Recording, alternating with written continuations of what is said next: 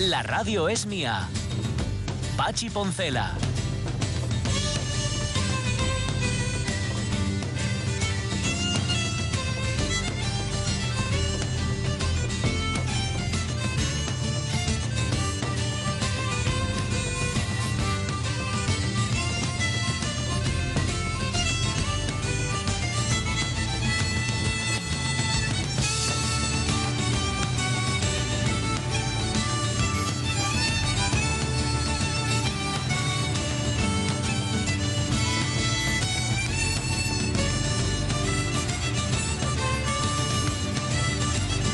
Yaneda, mm, pues un programa de una intensidad emocional hoy mm, muy considerable. Sí.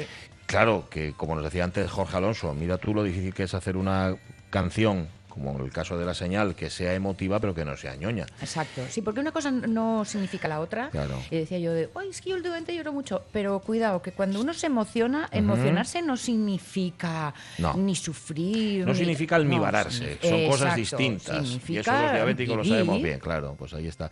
Claro, nosotros hemos elegido la forma, la mejor forma, justamente, bueno, no lo hemos elegido nosotros, lo ha elegido la Asociación Española contra el Cáncer, que es poner justamente delante de estos micrófonos a quienes saben de qué hablan, a quienes saben lo que dicen, y que además lo que pretenden es contar, sencillamente contar y contárnoslo. Y lo que pretende este 4 de febrero, este día de lucha contra el cáncer, es justamente eso, llamar a las cosas por su nombre, Sí. vencer los prejuicios, vencer la ignorancia que hay en torno a la enfermedad, al cáncer, que decimos el cáncer cuando hay Eso muchos es. cánceres. ¿no? Sí, sí, es verdad. Eh, tantos como modalidades y si me apuras, tantos como individuos que lo, que lo enfrentan. Pues sí. O sea que mm, eh, el plural es una gran palabra, pero eh, llega un momento en que uno está hartito de la larga enfermedad. Eso es. Vamos a ver. Ya- Eso los medios de comunicación lo hemos fomentado mucho. Sí, y ya está sí. bien. Hemos escuchado a nadie, hemos escuchado a Ángel, hemos escu- escuchado a Carmen también. Gerardo, ¿qué tal? Muy buenos días. ¿Qué tal, Pachi? ¿Qué tal, Sonia? ¿Qué tal? Qué placer Bienvenido. tenerte aquí con nosotros. Queremos saber también cómo se vive el cáncer en el entorno familiar cuando tú no eres la persona que padece el cáncer, pero sí que lo padece una persona que tienes muy cerca. Gerardo, ¿tu caso cuál es? Pues eh, mi caso es una llamada de teléfono, un día rutinario de, en mi día a día de trabajo que recibo de mi mujer, que estoy en la hora de la comida en mi empresa y que el tono de mi mujer denota que tengo que coger el coche. Estaba trabajando en Avilés y hacerme toda la Y sabiendo que algo no iba bien, pero no sabía lo que estaba pasando. Y es cuando eh, nos dicen que mi mujer tiene un cáncer renal.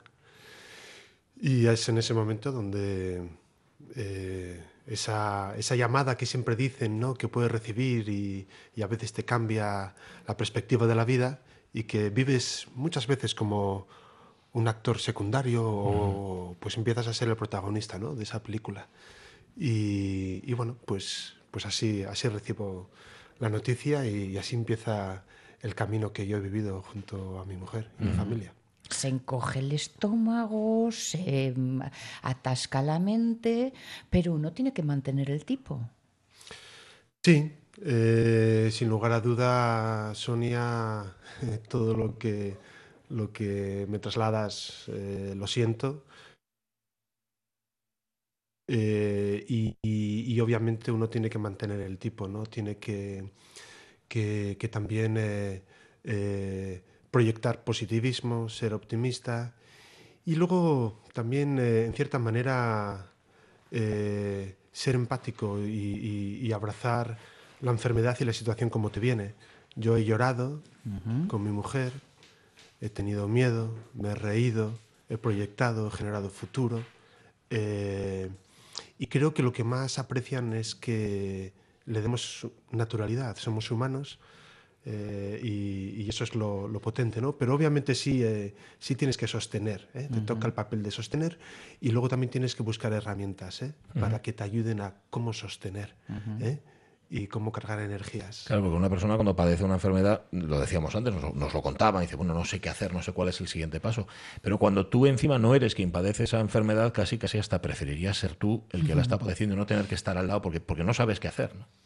Sí, y sobre todo, Pachi, eh, cuando uno dice que preferirías eh, ser tú mismo, cuando le pasa a, a alguien que amas profundamente, darías tu vida eh, por esa persona. Entonces, uno piensa que uno piensa que siempre tiene más, eh, eh, podría gestionar mejor o tener más herramientas, pero, pero luego en la experiencia, en mi caso personal, antes escuchaba a personas donde también contaban historias espectaculares, inspiradoras.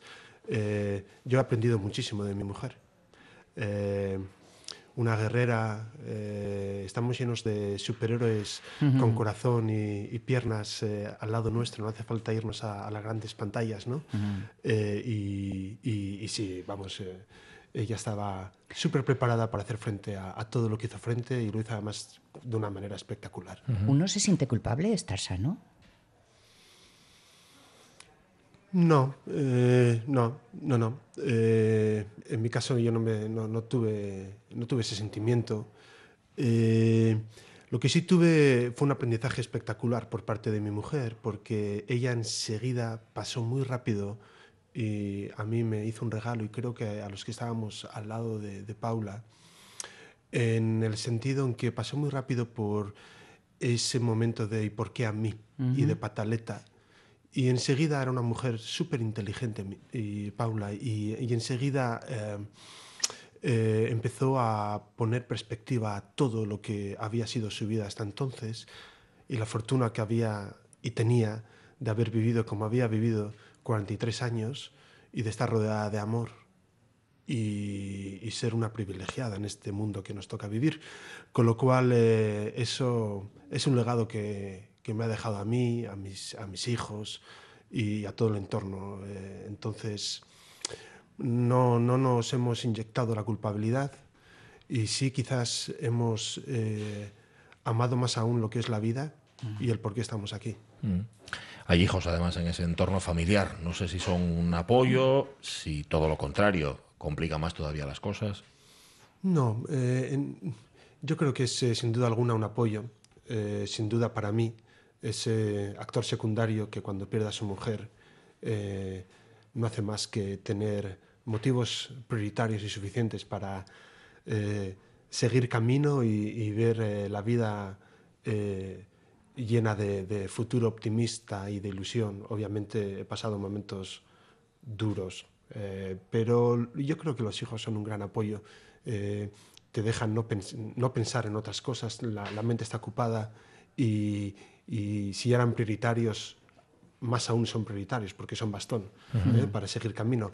Eh, y luego cuando tuvimos que comunicar a, cuando yo tuve que comunicar a mis hijos o tuvimos que comunicar lo que nos estaba pasando y sobre todo cuando yo ya sabía que, que perdí a Paula y cómo, cómo tuve que abrir esas conversaciones para prepararles y en qué manera me aproximaba a ellos, pues ahí sí tienes que levantar la mano y pedir ayuda. ¿no? Tuve la gran suerte también, como os comentaba antes, de estar rodeado de un entorno de lujo. O sea, soy un gran afortunado. Y siempre lo digo, ¿no? Cuando la gente me pregunta qué tal estás, digo yo, lleno de amor, ¿qué más puedo pedir, no? Entonces tuve una gran amiga, Paloma, una íntima amiga de mi hermana, psicóloga, a la que le dije, ¿cómo abro esas conversaciones con mis dos hijos? ¿no? Mi- en aquel momento mi hija tenía 13 años, Marta, y mi hijo Javier 9 años. Pero tenía que abrir conversaciones de manera individual con cada uno de ellos, porque son distintos y cada uno necesita su espacio. Y fueron conversaciones complicadas, pero de las que me siento muy orgulloso eh, de haberlas tenido.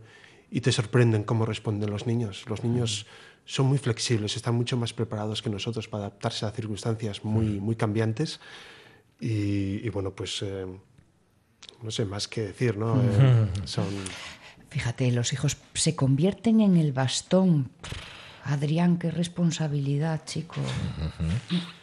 Bueno, sí, es una gran responsabilidad, pero dentro de ese bastón también hay que saber que también tiene otros pequeños bastones a su alrededor. Qué bien. Yo tuve la suerte de tener también grandes amigos que me ayudaron bastante.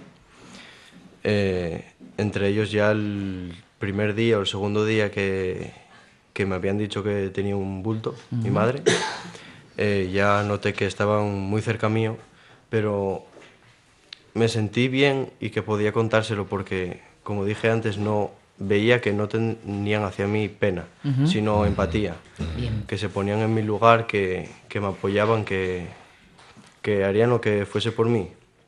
Y luego, aparte, con el tiempo, también descubrí otra amiga, porque me coincidió que me fui a Praga de viaje de estudios justo cuando era el cumpleaños de mi madre y encima era la primera quimio que, que recibía. Sí.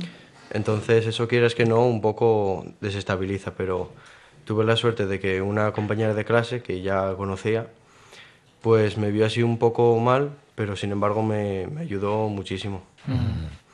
Por eso, como lo decía muy bien Adrián, eh, yo en aquel momento tuve la suerte de vivir con alegría hasta la enfermedad, porque todo era normal, todo era como combatir contra algo que no que se iba a curar, que, se, que iba a pasar, ¿no?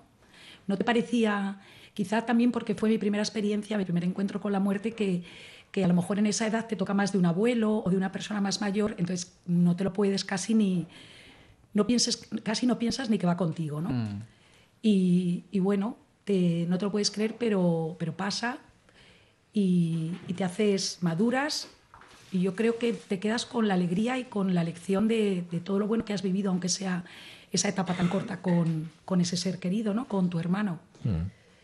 Y bueno, lo que decía también Gerardo, te ayuda tus padres, te ayuda tu familia, te ayudan tus amigos y te sientes absolutamente reconfortado y, y fuerte. Y, me- y en mi doble experiencia puedo decir que con lo de mi madre, que fue hace 10 años, pues fue muy distinto. Primero porque mi madre ya había perdido un hijo, con lo cual ya la vida entera te, te hacía la perspectiva de otra manera, ¿no?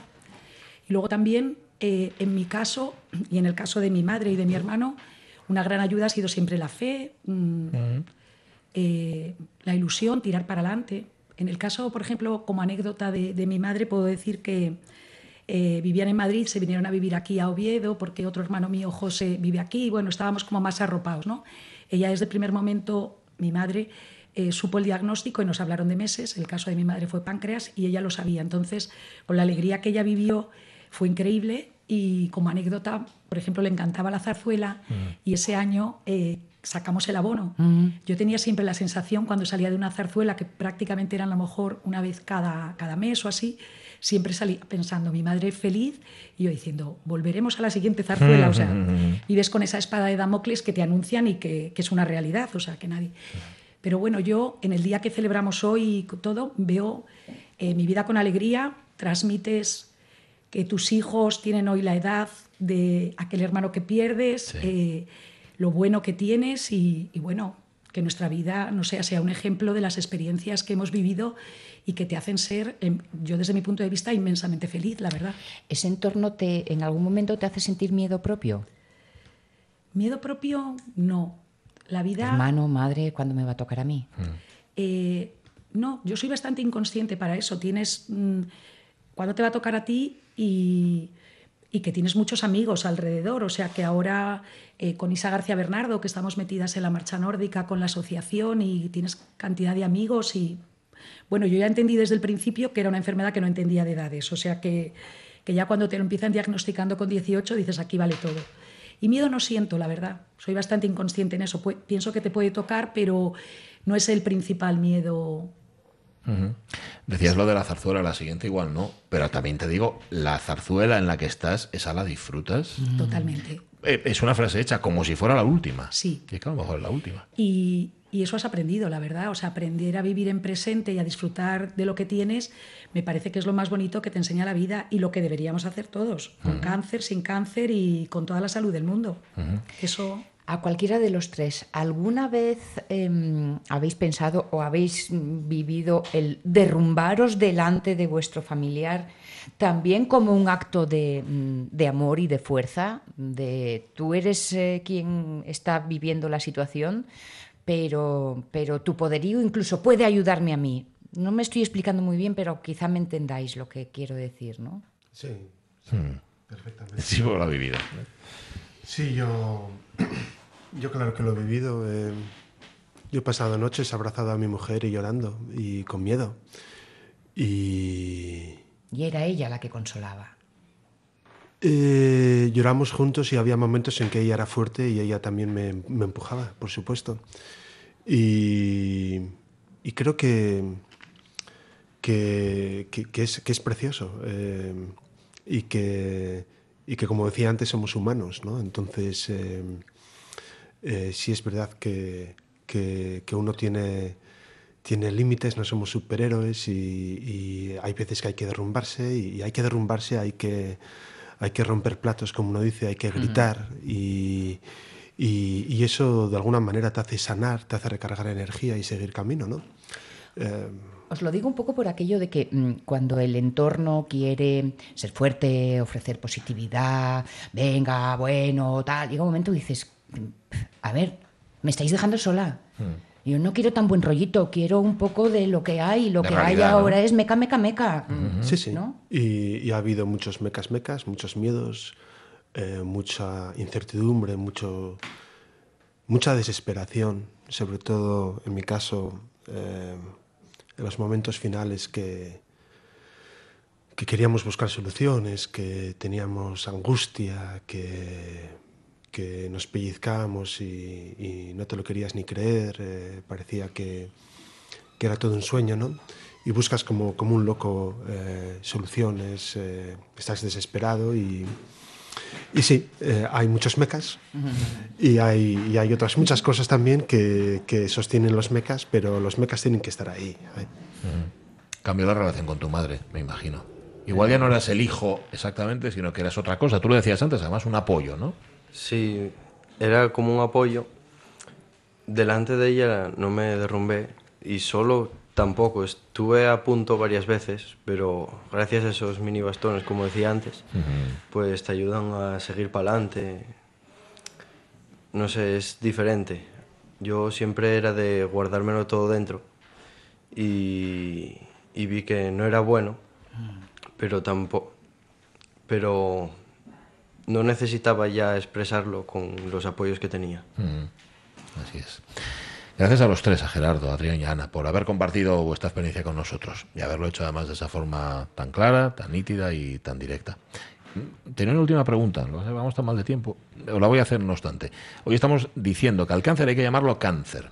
Y estamos constatando, nuestros primeros invitados así nos lo dejaban bastante claro, que la sociedad igual no está muy preparada para eso. ¿Cómo lo veis? Eh, ¿Hemos mejorado algo? ¿Hemos asumido que el cáncer forma parte de la vida, de nuestras vidas? Yo creo que sí, que que ahora al cáncer se le llama cáncer. Yo desde la perspectiva que tengo de mi primera experiencia ahora, lo de larga enfermedad, lo de algo le pasa a tu hermano, mm. todas estas cosas en...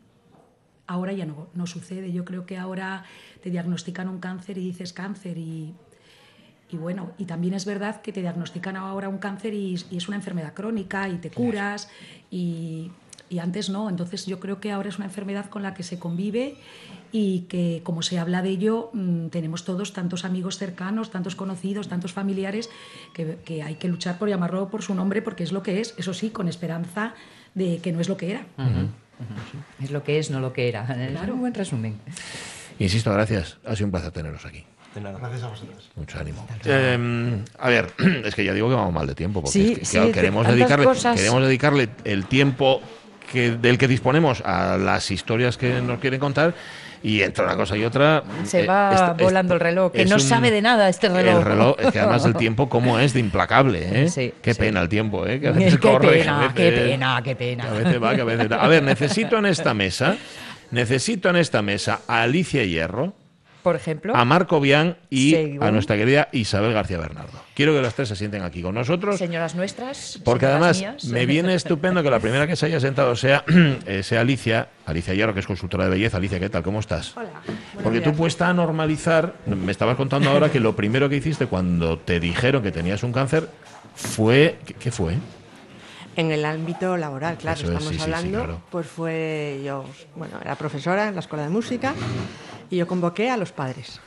O sea, yo dije, eh, ahora voy a tener que pedir una baja, ah, no voy a poder terminar el curso, un sitio no muy grande, yo prefiero decirles lo que está pasando que no que alguien me mate antes de tiempo, ¿no? y, y fue lo que hice, hice una reunión de padres, mmm, bueno, pues para comentarles eso, pues que eh, a una semana vista me iban a operar de un cáncer y que iba a dejar el curso pues porque no, no tal. Y bueno, pues hubo un poco de todo, hubo gente que se puso a llorar, mm, gente que, claro, que se quedó con los ojos en blanco, y, pero bueno, yo lo normalicé bastante desde siempre. Y, ese fue el, lo, mejor que pudiste hacer. Bueno, hoy eres voluntaria aquí en la Asociación Española contra el Cáncer. ¿Qué haces? Sí, pues eh, imparto talleres de, maquillaje para pacientes. Porque yo cuando pasé, yo pasé dos cánceres, entonces en el segundo yo asistí a un taller me pareció realmente muy interesante, aunque en aquel momento yo, bueno, yo estaba en la escuela, quiero decir, no, mi vida no tenía nada que ver con, con ello. Pero bueno, ¿ves? al final las cosas, eh, bueno, dan vueltas y, acabas donde no sabes. Y entonces, eh, mm, pues cuando yo me convertí en consultora de belleza, pues eh, vine un día a la asociación por una amiga que conocía y les propuse que podíamos hacer algún taller también para pacientes. Entonces, desde hace, no sé si son tres o cuatro años, pues regularmente Hacemos talleres en la sede o en, Luca, en Cabueñes, para, pacientes oncológicos. Que puede parecer una frivolidad y sin embargo es en absoluto. Uno tiene que poder reconocerse ante el espejo. Sí, y sobre todo, a, ver, eh, verse bien ayuda a sentirse mejor. Yo eso lo tengo clarísimo. Eh, luego, el rato que estás ahí, te olvidas de todo porque es una manera de, evadirte, ¿no? Y de, bueno, pues de probar cosas y de estar un rato con gente además que está en tu misma situación y se comparten muchas cosas. De hecho, a veces me tengo que poner un poco en plan profe, ah. decir, eh, a ver, tranquilas, que, eh, si no esto se nos va de las manos esto. Eh, entonces, no, yo creo que frivolidad ninguna. No, no, la verdad es que no. Y luego se aprenden muchos trucos que cuando estás con un tratamiento te ayudan, eso, a verte mejor. ¿Tú lo aprendiste? De, manera espontánea, ¿dónde aprendiste a hacer esto? Eh, eh, en, tus propias carnes. Claro, a ver, eh, es la experiencia al final, ¿no? Entonces ya digo, asistí primero a aquel taller, luego con ese cambio que hice de vida profesional, pues claro, ya me empecé a meter en ello más, más seriamente y al final, a ver, es que hay día, eh, día de hoy yo sigo haciendo cosas que hacía cuando estaba con el tratamiento. Por ejemplo, en mi caso, a mí no me salieron las cejas, tengo cuatro pelitos en las mm. cejas, pues todos los días me tengo que maquillar las cejas, pues ya está, es, mm. una rutina. ¿eh? Sí, sí, uff, y tanto. muchísimo. Pero nunca lo hubiera dicho, te las maquillas de maravilla, chica. no, no, lo digo, te lo digo en serio. Pues esos son los pequeños trucos. Porque lo del pelo es un asunto que no siempre uno lleva con paciencia, por decirlo de alguna forma. No, De, hecho, muchas veces el, eh, es casi más el impacto de que te digan que con el tratamiento te va a caer el pelo que lo que, es la enfermedad sí, en, mm. sí. Y luego tampoco es tan dramático, digamos así, ¿no? porque hay, hay opciones y entonces hoy en día, ¿eh? las, por ejemplo, las pelucas que hay ahora no tienen nada que ver que había hace 10 años cuando yo la usé, la última vez, nada que ver. Pero, pero, pero sí, sí. Es... Mm, perdón, no me quiero quedar yo, porque igual lo estamos dando todo por sentado y no quiero quedarme con la duda.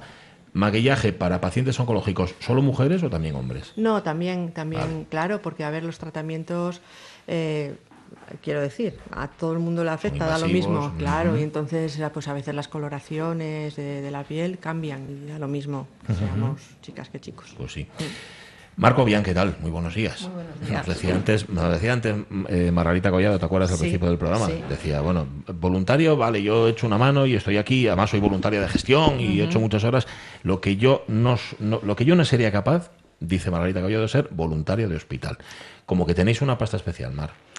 Bueno, mm, no sé si es una pasta especial o, en mi caso, por ejemplo, quizá porque fui, fui enferma. Entonces no sé, me despertó esa necesidad de agradecer de alguna manera a la, asociación, de devolver todo aquello que había recibido y de que darle la oportunidad a la gente de que tenga lo mismo que tú tuviste, ¿no? Entonces, bueno, de ahí nace ese impulso a ser voluntaria que yo creo que, sea, a ver, no sé si es que es una pasta, como tú dices, o sea, se tiene, o sea, es algo innato. Es como algo que te va a aportar mucho, en lo que, el que vas a dejar, pero te vas a llevar mucho. ¿Qué hace una voluntaria de hospitales exactamente? Los voluntarios de hospitales lo que hacemos es, sobre todo, nuestra función principal es la de informar y la de acompañar. Porque eso es, digamos, a ver, la necesidad mayor cuando estás en el hospital, ¿no? De que te informen y de que te acompañen. Tanto... ¿Estáis con los eh, pacientes que están en planta o con eh, cuando se acude a tratamiento? Y tanto al familiar como al enfermo, porque todos tienen sus necesidades desde la diferente posición en que viven la enfermedad. Entonces lo que hacemos es dar charlas informativas en la que, bueno, eh, para que la gente sepa todo lo que tiene la asociación, porque no se conoce muchísimas veces, se desconoce cantidad de cosas de las que puedes eh, nutrirte y que te viene muy bien en esa situación. Entonces, también somos un poco, a ver, los ojos, el oído, todos los sentidos de la asociación. Es decir, llevamos todo y recogemos todo. Eso es lo que hacemos principalmente. Somos un poco el oído, la vista, la boca de la asociación en el ir y en el venir. ¿no? Entonces, bueno, yo creo que es una labor muy importante. Tremenda. Pero Marga decía una cosa también al principio. Decía, claro, es que yo si fuera voluntario de hospital me, los llevaría todos a casa. La implicación Lo- personal. Claro, mm, ¿cómo, ¿cómo deslindas o cómo de difícil es ver, deslindar? y yo creo que cuento con un instrumento muy bueno que me dio la asociación. La asociación me dio una caja de herramientas. Yo asistí cuando estuve enferma del cáncer hace en el 2012 a un programa que había en Avilés que daba la Asociación del Cáncer con la psicóloga Ángela que se llamaba Mucho por Vivir, en el que nos dieron muchísimas herramientas para que no es lo que te ocurre, sino cómo gestionas lo que te ocurre. Entonces esto es otra parte más, ¿no? En la que tú llegas allí, bueno, tienes unas herramientas para gestionar esas emociones que de alguna manera te arrastran, pero que las transformas, digamos, cambias, las transformas. Entonces eh, te sales con un peso mm, de más eh, energía, de más alegría, de más, al contrario de lo que se piensa. El primer impacto, lógicamente, lo que te encuentras ahí te lleva a una emoción, digamos, entre comillas, negativa, ¿no? No es buena, no es agradable, pero sabes acercarte, sabes transformarla, sabes vivirla y sabes, de alguna manera, intentar que los demás también vivan esa situación de otra manera. Y eso es muy gratificante. Creo que es de las mejores cosas que puedes llevarte de esta vida. Porque no se trata de quitarle la mochila a alguien y luego llevártela tú. No, no, no, no. Sino de Se soltarla y que Se trata desaparezca. de entre todos, durante un rato, aprender a sostener esa mochila de manera que no pese tanto. Porque a veces el miedo, el miedo, el miedo es un globo y se puede pinchar. No, lo que hay que aprender es a vivir con el globo. El globo nunca va a desaparecer, el globo siempre va a estar ahí. Y si luchas contra el globo, el globo crece. Lo que hay que aprender es que ese globo está ahí y colocar ese globo donde menos te moleste. Y que ese globo enseña, con los daños se crece. Entonces, hay que, yo creo que con el cáncer hay que aprender un poco que tiene su parte buena, su parte mala. O sea, hay que vivirlo en, las dos perspectivas. No todo es malo ni todo es bueno, es como todo, normalizarlo. Es una cosa más de la vida que nos va a traer aprendizaje, dolor y también va a traer sus cosas positivas. Isabel García Bernardo, ¿qué tal? Muy bien. Bueno, volvemos a encontrarnos otra vez. Ya, con mucho gusto, Pues Pachi. sí, siempre es un placer. De, de hecho, fíjate, antes estaba aquí Ana, sentada también a esta mesa, que es otra de tus compañeras en la marcha nórdica, ¿no? Ana Ferrer, Ana Gus Sí. y, y yo, las tres. Y ella, Amar, está con nosotros También, en el grupo. También. Esto está O creciendo de una va manera. Se os está yendo de, de de, las de manos. de los pies. o sea, se, se os No, está no yendo. sé si llamarlas las marchantes o las marchistas. Las marchantes. Las marchantes. ¿Cuántos sois ahora mismo?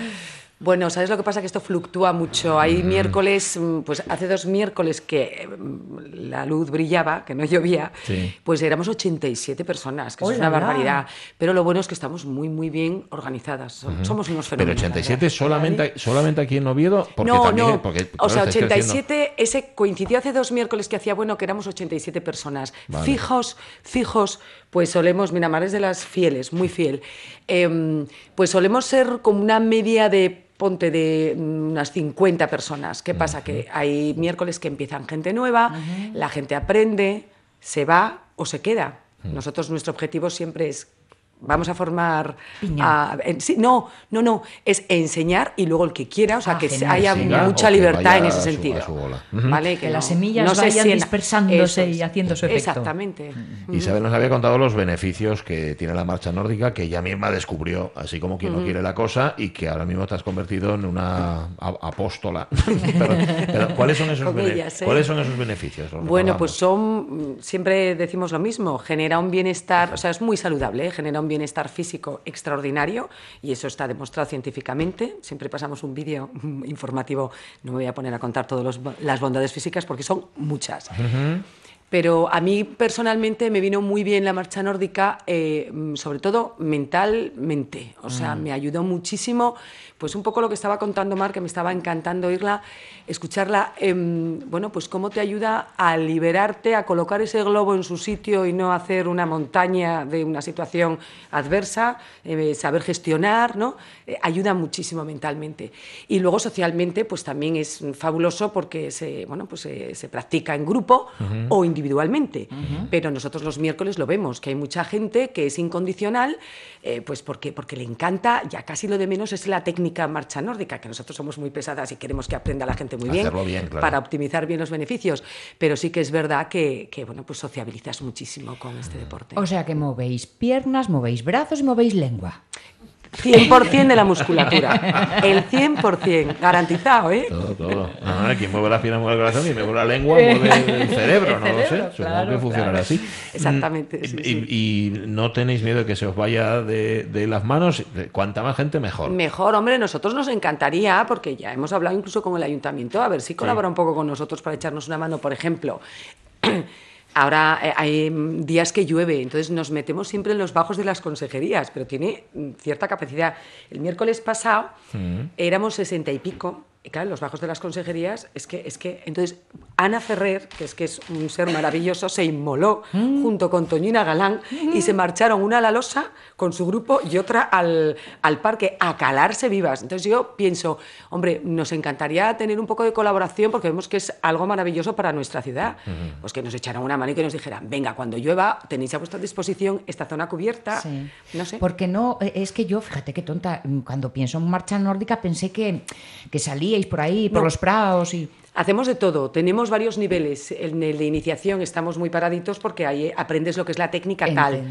Y luego ya vas subiendo de nivel, está Ana en un segundo nivel, Ana Gus está en un tercer nivel y ya tenemos a unas veteranas que son pues Toñina Galán, Olguita, eh, Ángeles y Sol, que ellas ya salen pues o van a la finlandesa o van a la manjoya, vamos, hacen, ya salen a caminar. Ahí ya entra a juego. Entonces, bueno, pues es la gozada, porque tú cuando llegas, por ejemplo, Marques veterana, decide, ale, pues hoy voy a caminar con las avezadas o me quedo con una de las sanas a hacer técnica y a practicar. En taller de iniciación estás dos o tres como mucho. O sea que encima te vas viendo crecer, coger estilo. la verdad, a ver. Da tu testimonio. de mi testimonio, a ver. La verdad es que a mí, sinceramente, me vino fenomenal por todo lo que ella dice. Además, yo concretamente me dolía mucho el brazo. Y la verdad, sinceramente, empecé a marchar. Y soy muy constante en ella, porque a lo mejor si no puedo acudir un miércoles, o aunque acuda los miércoles, yo siempre refuerzo. O sea, me viene bien, me engancho por beneficio. Y no sé si yo personalmente, ¿eh? a mí me, me, ayuda muchísimo. Y luego lo que ella dice socialmente, te encuentras allí, es un grupo.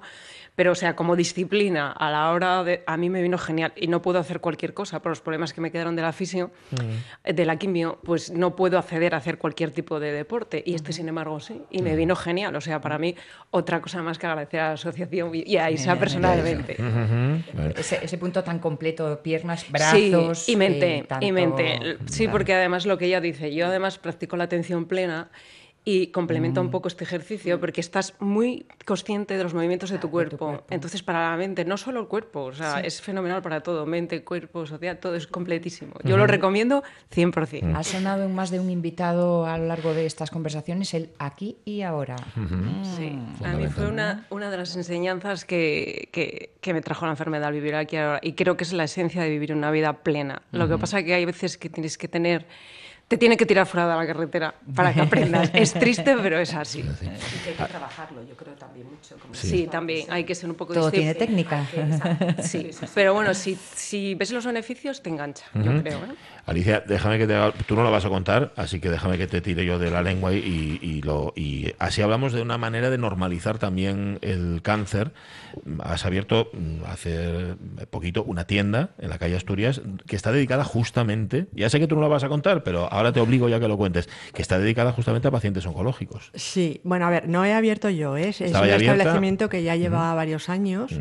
pero que, bueno, pues sí, mira, una de las cosas que, que, te llevan la vida, pues es a toparme con ello hace unos meses y entonces sí, ahora, bueno, pues soy la gerente de, de ello y está eso enfocado exclus- eh, vamos, exclusivamente para paciente oncológico. Sí, sí, sí.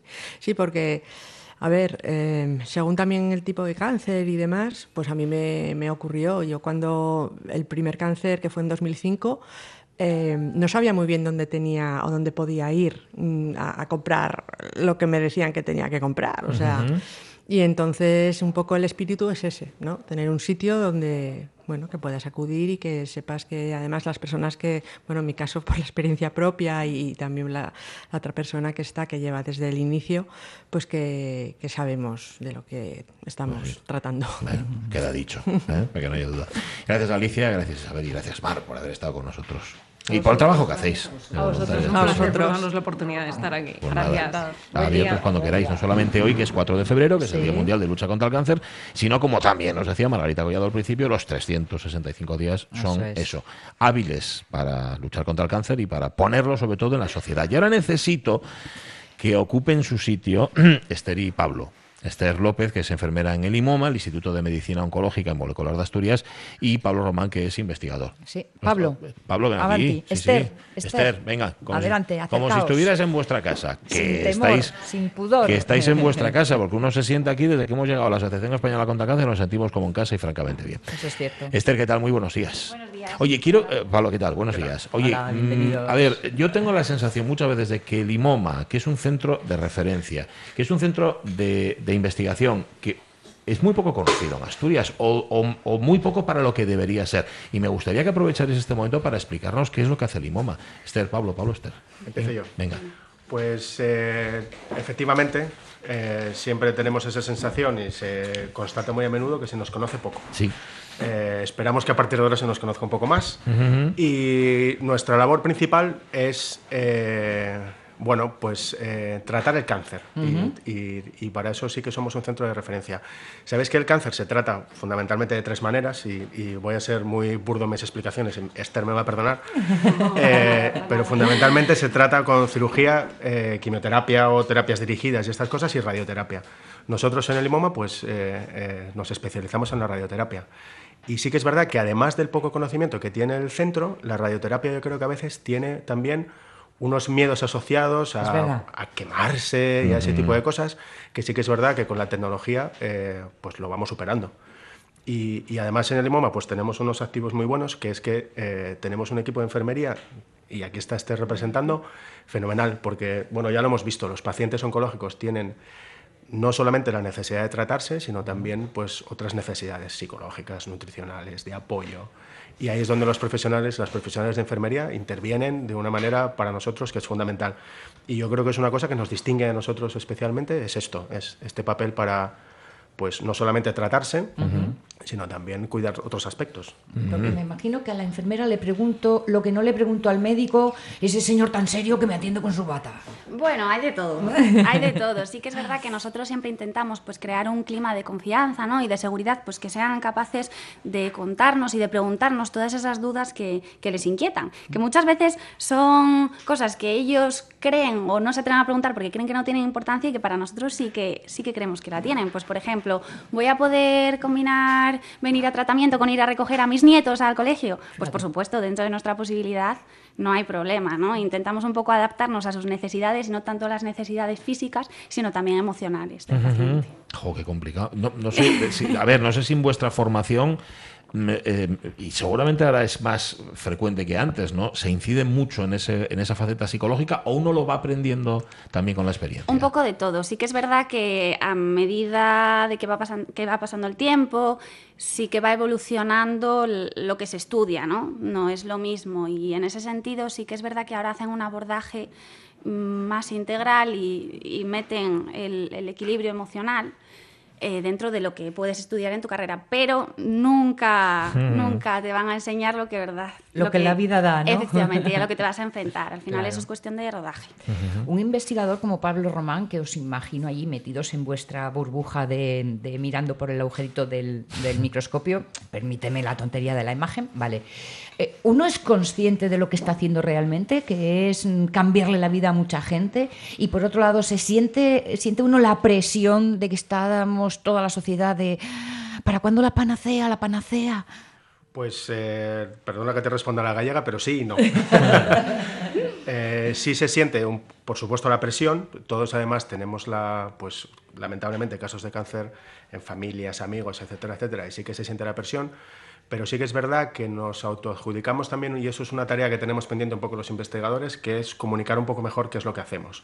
Porque a veces nos quedamos un poco en el tecnicismo, en la molécula, en el gen que estudiamos, y a veces pues todo el mundo dice, "Mm, fantástico, ¿y esto para qué sirve? Y sí que es verdad que, que a veces no tiene una aplicación inmediata, pero si esto se explica bien, hay veces que son, pues son cosas muy interesantes las que se hacen y, y- y no solamente debemos de, de quejarnos por la falta de financiación, que la hay, y la labor de la Asociación Española contra el Cáncer aquí, teniendo estas becas predoctorales, es maravillosa, porque es una asociación que colabora, yo creo que además en la etapa más difícil del investigador, que es recién salido de la carrera, qué hago, quién me va a pagar, qué proyecto voy a tener, y tener la capacidad de fijar a dos o tres estudiantes aquí en Asturias para hacer proyectos relacionados con el cáncer, es un tesoro que debemos de conservar y comunicar, pero sí que es verdad que una vez acabada esa etapa, los investigadores sí que tenemos que ser capaces pues, de involucrarnos más, además con las, las asociaciones de pacientes y que entiendan exactamente qué es lo que estamos haciendo, porque luego ellos son los primeros que abogan por la investigación, pero si somos capaces de explicarlo bien. Si, si nos quedamos en el tecnicismo, pues va a parecer que, bueno, pues que estamos mirando por el agujero del microscopio allí eh, absortos. Y sí que lo hacemos, efectivamente, porque es necesario, pero, pero y esto me lo adjudico como representante de los investigadores, que tenemos que ser más activos en ese campo. De- Decía Sonia, la panacea, la panacea. ¿Estamos más cerca de la panacea? A ver, ¿estamos más cerca de que el cáncer se convierta en una enfermedad crónica?